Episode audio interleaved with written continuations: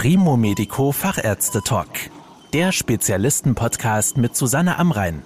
Medizin für die Ohren. Austherapiert bei einer Krebserkrankung bedeutet, dass bisher alle Versuche, den Krebs zu heilen oder den Gesundheitszustand deutlich zu verbessern, nicht geholfen haben. Das heißt aber nicht, dass die Ärztinnen und Ärzte nun nichts mehr für die betroffenen Patientinnen und Patienten tun können. Eine Möglichkeit, einen Tumor am weiteren Wachstum zu hindern, seine Auswirkungen einzuschränken oder mögliche Tumorresistenzen zu durchbrechen, ist die regionale Chemotherapie, abgekürzt RCT. Auf dieses Behandlungsverfahren ist Professor Karl Eigner spezialisiert. Er ist ärztlicher Direktor und Chefarzt am Medias Klinikum in Burghausen. Herr Professor Eigner, eine Chemotherapie ist ja den meisten Menschen ein Begriff, aber worin unterscheidet sich davon nun die regionale Chemotherapie? Tja, die Chemotherapie generell soll Tumorzellen abtöten und letztlich im besten Fall den Patienten heilen. Die Chemotherapie, wie jede Chemotherapie, auch die Antibiotika zählen zu Chemotherapien bei der Infektionsbekämpfung. Chemotherapeutika wirken konzentrationsabhängig. Bei den Antibiotika ist es besser verständlich. Man sagt, wenn man zu niedrig dosiert, dann wirkt es nicht, dann gewöhnen sich die Bakterien dran, man züchtet Resistenzen. Aber Resistenzen kann man auch züchten, wenn man Tumorzellen therapiert. Wenn die Konzentration zu niedrig ist und der Tumor nicht darauf anspricht, dann bilden sich resistente Klone, die sich dann vermehren. Und dann hat man plötzlich eine andere Zellkultur und der Tumor wächst weiter. Und ja, und dann wechselt man die Chemotherapie und es geht immer so weiter. Bei resistenten Tumoren hat man am Ende dann das Problem, dass gar nichts mehr hilft. Ich habe mir als junger Assistent an der Uni Gießen auch mal gedacht, wieso kommen manche Patienten nach Chemotherapien immer wieder zurück und haben plötzlich statt Lebermetastasen auch noch Peritonealkarzinose oder umgekehrt und dachte mir, vielleicht sollte man die Therapie höher konzentrieren, denn damals waren ja schon die Extremitätenperfusionen bekannt beim Melanom und da ging es ja auch um die Konzentration. Und wenn man Patienten das System erklärt, jetzt mache ich einen kleinen Sprung, dann wird es oft besser verstanden, wenn man es mit dem Alkohol vergleicht. Wenn man den Alkohol höher konzentriert, dann wirkt er im Kopf stärker. Auf Deutsch gesagt, dann ist man eher betrunken. Und so war die Überlegung, wieso nicht bei Chemotherapien am Tumor das zu versuchen. Und es ist tatsächlich gelungen. Wir haben dann die isolierte Leberperfusion entwickelt. Ich komme ja ursprünglich aus der Herzgefäßchirurgie und habe mich gefreut, wieder mit der Herz-Lungen-Maschine zu arbeiten. Und so haben wir die Leber an die Herz-Lungen-Maschine gehängt und in der Folge viele, viele andere Varianten entwickelt, wie man verschiedene Tumore höher konzentriert therapieren kann und um herauszufinden, bei welchen Tumoren ist es möglich. Es ist nicht immer möglich. Für welche Patientinnen und Patienten beziehungsweise eben für welche Tumore kommt denn dieses Verfahren der regionalen Chemotherapie in Frage? Es gibt Tumore, die sprechen äh, sehr schlecht an und da muss dann wirklich sehr hoch konzentrieren und muss noch andere Hilfsmittel einsetzen, nämlich die Elektrochemotherapie zum Beispiel bei Dickdarmtumoren. Die sind sehr resistent und zum Teil auch schlecht durchblutet. Darauf kommt es auch an.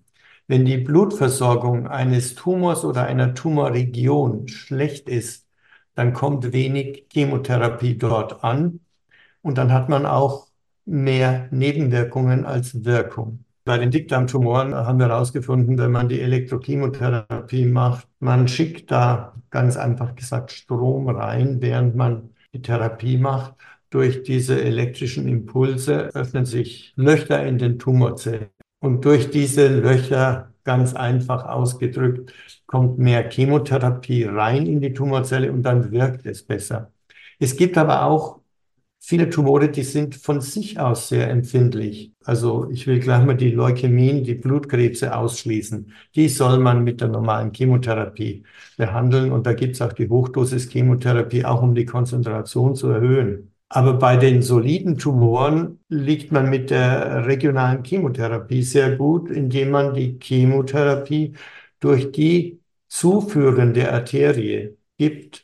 Sie kommt dann hochkonzentriert an und man kann auch mit den Konzentrationen spielen oder kalkulieren, nämlich in welcher Zeit gibt man bei einer bestimmten Flussrate einer Arterie die Chemotherapie rein, um, das kann man ausrechnen, eine bestimmte Konzentration über eine bestimmte Zeit zu kriegen. Also Konzentration mal Zeit, wir nennen das die Fläche unter der Kurve, ist ein wichtiger Faktor bezüglich, welche Ansprechrate kann ich jetzt erwarten. Und jetzt kommen wir gleich zu den Tumoren, wo die Fläche unter der Kurve, also die Konzentration über die Zeit, die wir machen, sehr wirksam ist.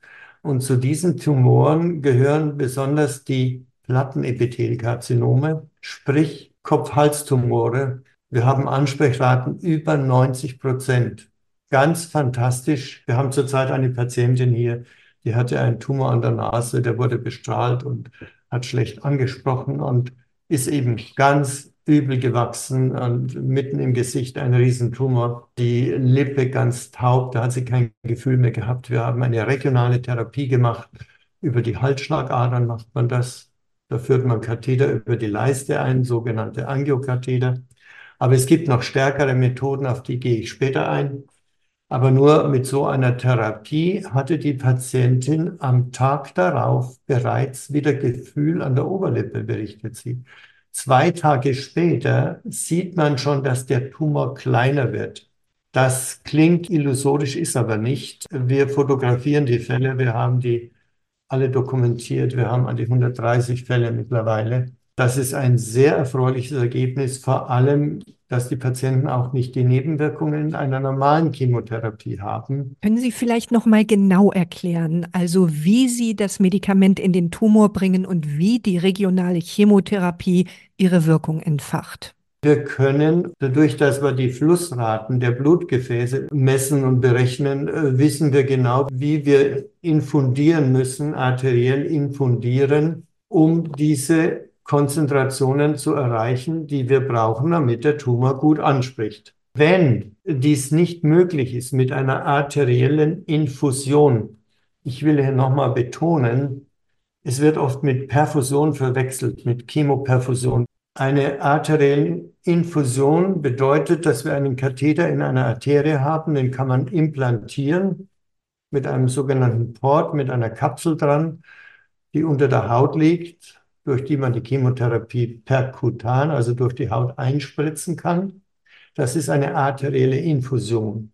Oder die Patienten bekommen in örtlicher Betäubung meist einen Katheter in die Leistenarterie gesetzt und der wird unter Röntgenkontrolle vorgeschoben, wo der Tumor ist, den man behandeln will. Jetzt waren wir gerade bei den Kopf-Hals-Tumoren.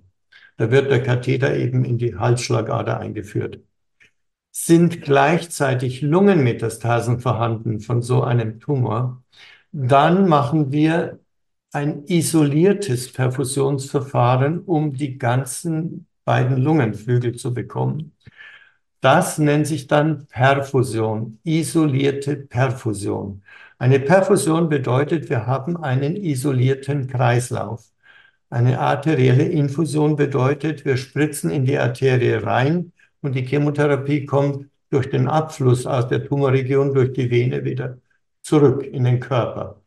Muss man hoch dosieren bei der Infusion, dann legen wir einen venösen Katheter mit zwei Kanälen, durch den wird das Blut abgesaugt, durch einen Filter geleitet, die Chemotherapie zum größten Teil rausgefiltert und das Blut sauber wieder zurückgegeben. Das ist die sogenannte Chemofiltration, die wir durchführen, wenn wir eine arterielle Infusion hochdosieren müssen, weil der Tumor sehr resistent ist. Bei den Plattenepithelkarzinomen am Kopf brauchen wir es meistens nicht.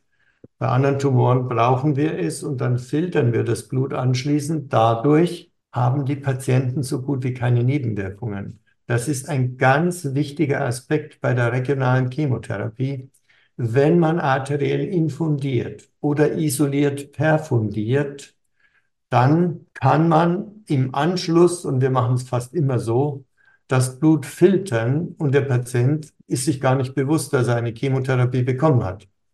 Diese Patienten, die fahren ein paar Tage später mit dem eigenen Pkw wieder nach Hause. Und das ist ein ganz, ganz wichtiger Aspekt bei uns, dass wir nach Möglichkeit immer versuchen, dass der Patient keine Nebenwirkungen hat und keine Angst haben muss. Es ist ganz schlimm, wenn ein Patient in die Klinik kommt, nicht weiß, was passiert und immer Angst haben muss. Wir versuchen das immer im Vorfeld zu klären mit dem Patienten, dass wir sagen, gut, wir haben einen Patienten oder eine Patientin, die hatte die gleiche Therapie schon, die ist jetzt zufällig da oder die können Sie anrufen und dann beruhigt der Patient den nächsten schon. Ich lege da sehr großen Wert darauf, dass Patienten auch keine Schmerzen und auch keine Angst haben müssen. Sie hatten als Beispiel eben das Plattenepithelkarzinom im Kopf-Hals-Bereich genannt. Gibt es denn weitere Tumore, bei denen die regionale Chemotherapie gut anschlägt? Ja, wir haben bei den Köpfen oben angefangen. Die Bronchialkarzinome sprechen auch sehr gut an. Nur diese werden zurzeit vorwiegend mit Immuntherapie behandelt sodass wir wenige sehen. Aber ganz wichtig, und das ist mir ein ganz großes Anliegen, neben den Ovarialkarzinomen und dem Brustkrebs natürlich auch sehr sensibel sind, Nierenzellkarzinome sind sehr sensibel, sind sehr wichtig die Gebärmutterhalstumoren und die Analkarzinome. Diese beiden sind auch wie die Tumore am Kopf-Hals-Bereich Plattenepithelkarzinome. Und bei den Analkarzinomen zum Beispiel, wir haben vier solche Fälle im Moment. Wir therapieren sie mit der sogenannten isolierten Beckenperfusion. Wir können das Becken isolieren.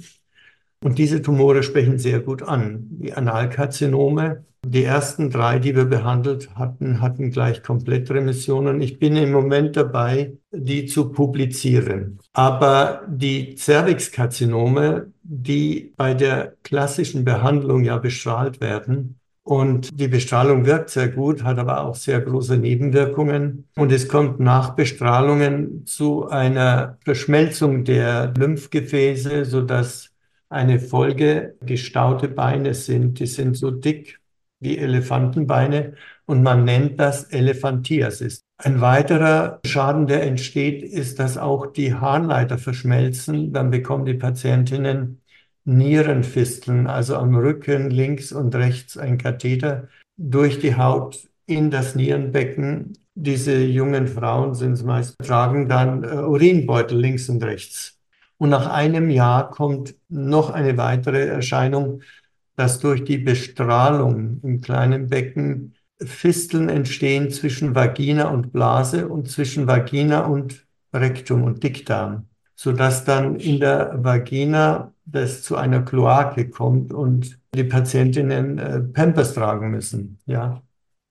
Also das ist sehr bekannt und wir haben eben versucht, bei Patientinnen mit Cervixkarzinom die isolierte Beckenperfusion zu, äh, zu machen wir bekommen selten solche Patientinnen, die sind meist massiv vorbehandelt und wenn vorbestrahlt ist, das gilt generell, ist die Durchblutung nach sechs bis acht Monaten so gestört, dass diese bestrahlte Region schlecht mit Chemotherapie zu behandeln ist. Im Journal of Surgery Case Reports haben wir jetzt drei Fälle auch publiziert. Da ist eine Frau, die war vor 20 Jahren oder sind es 21, ich weiß es nicht mehr, aber gut 20 Jahre operiert worden, war inoperabel, weil im kleinen Becken schon im Bauchfell Metastasen waren.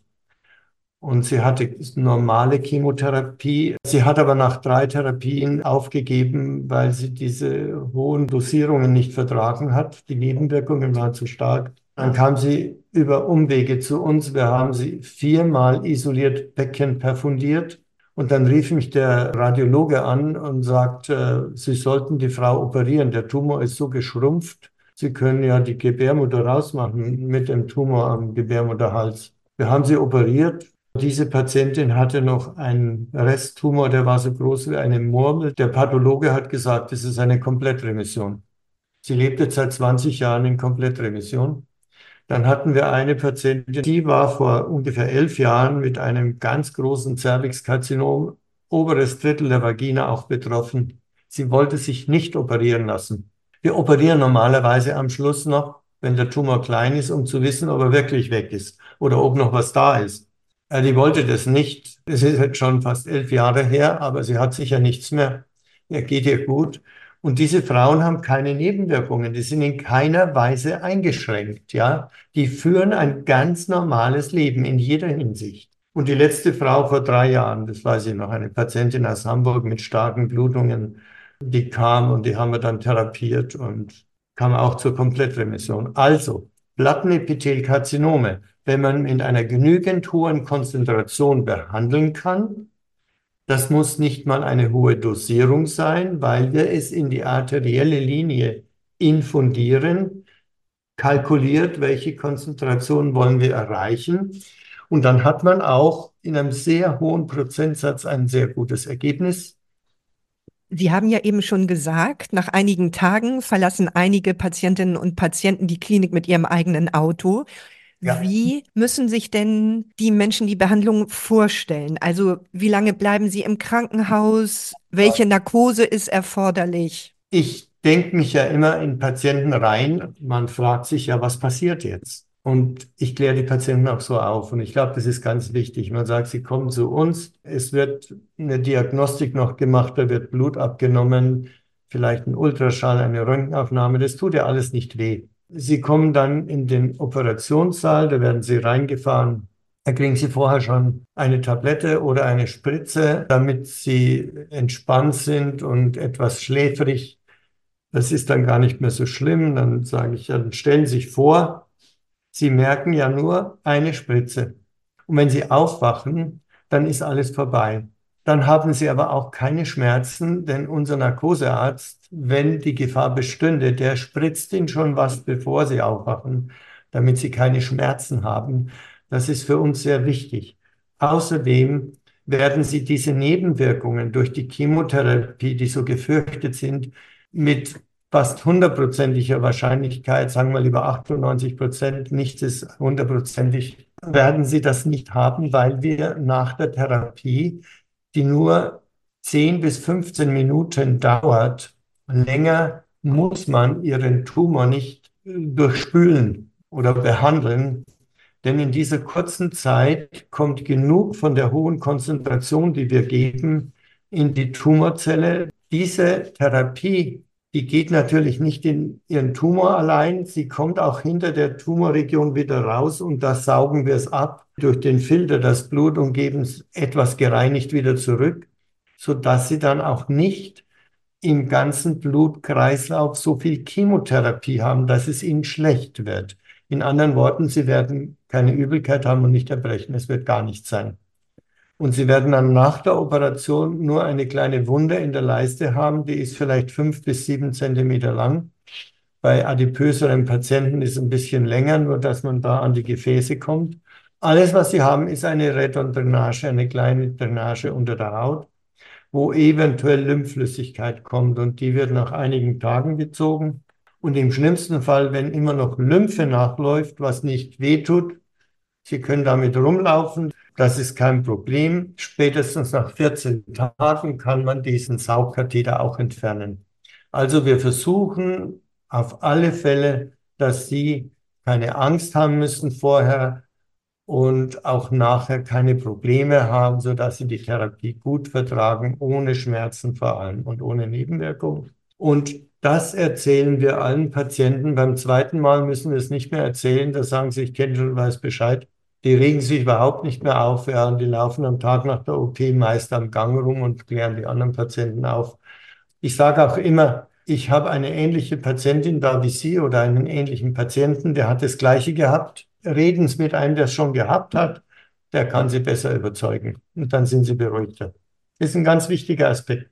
Wenn Sie sagen, die Nebenwirkungen sind minimal oder gar nicht vorhanden, wie belastend ist denn dieser Vorgang trotzdem für die Betroffenen? Die sind ja vielleicht schon durch eine längere Krebserkrankung geschwächt. Spüren ja. Sie das trotzdem? Ja gut, es gibt schon Patienten oder Patientinnen, die vertragen es nicht so gut, die kriegen schon Nebenwirkungen bei niedrigen Konzentrationen. Dann kann es natürlich auch vorkommen, dass die Filtration nicht gut läuft, dass der Katheter, der das Blut ansaugt, anliegt und dann moniert sofort die Dialyseschwester, die wir da haben.